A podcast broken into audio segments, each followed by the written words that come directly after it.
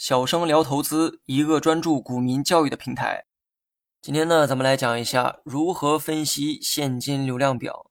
现金流量表啊，有三大项哈，分别是经营活动现金流、投资活动现金流和筹资活动现金流。每一项现金流都可以求出现金流净额。以经营活动现金流为例哈，公司在经营的活动中会流入一部分钱，也会流出一部分钱。用流入减去流出得出的，如果是正数，说明公司在经营过程中的现金流是净流入的状态。相反，如果得出的是负数，说明公司经营过程中的现金流是净流出的状态。其他的投资活动和筹资活动也可以用这种方式啊去计算。但这个时候你会产生一个问题哈，现金流净额有正有负。那到底是正的好还是负的好呢？我想所有人的答案都是正的好。如果现金流净额为负数，说明企业的现金流一直是净流出的状态。但是当你查过几家公司的财报后，就会发现，你很少会看到三大现金流均为正，或者是均为负的状态。有时候经营活动现金流净额为正，但其他两项为负数。或者有的企业筹资活动现金流净额为正，但经营活动现金流为负等等。那么面对这种情况，你是如何理解企业的现金流状况呢？在这里啊，我分享一点自己的经验哈。如果你仔细观察过后，就会发现，投资活动和筹资活动现金流净额有正有负，但经营活动现金流通常为正数，因为企业存在的意义呢，就是通过经营赚钱。也就是通过生产产品，然后卖出高价，从而赚取利润。如果企业的经营活动现金流为负数，尤其是长期为负数的时候，意味着企业在经营过程中一直处在亏损状态。这就好比卖货收到了五百万，但成本却是六百万，收到的还没有花出去的多，经营活动产生的现金流净额就等于负一百万。当然了，偶尔的负数也算正常哈。毕竟，任何一个企业都有可能遇到销售淡季或者是销售乏力的时候。但如果经营活动现金流长期为负数，那就说明公司在经营的过程中它是长期亏损的状态。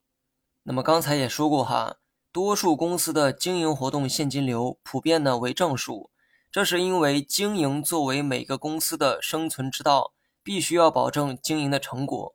筹资活动现金流可以是正数，也可以是负数。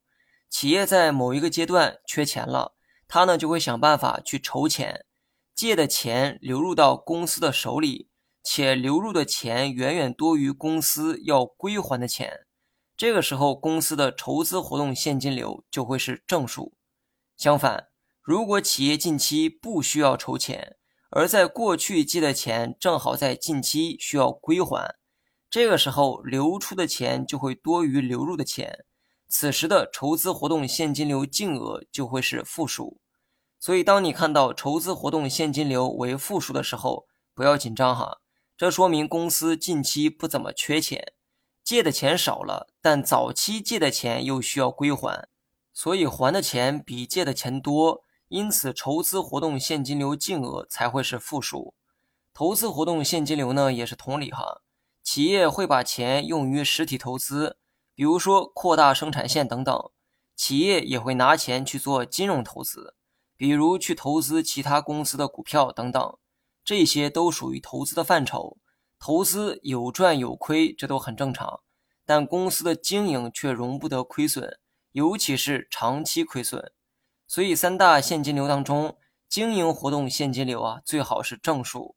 它如果是负数，意味着公司赖以生存的方式都赚不到钱。那你认为这样的公司还能活多久呢？你可能会说，公司可以去借钱啊。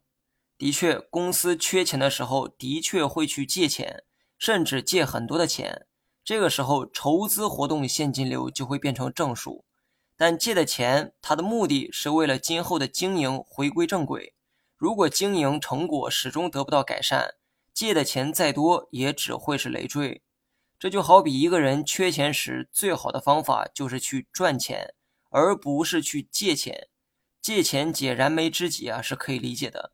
但你赚钱的问题始终没有解决的话，通过一直借钱为生的这个行为，你认为能持续多久？记住哈，经营是所有企业立足的根本，其他所有行为都是为了企业在经营上可以做到更好。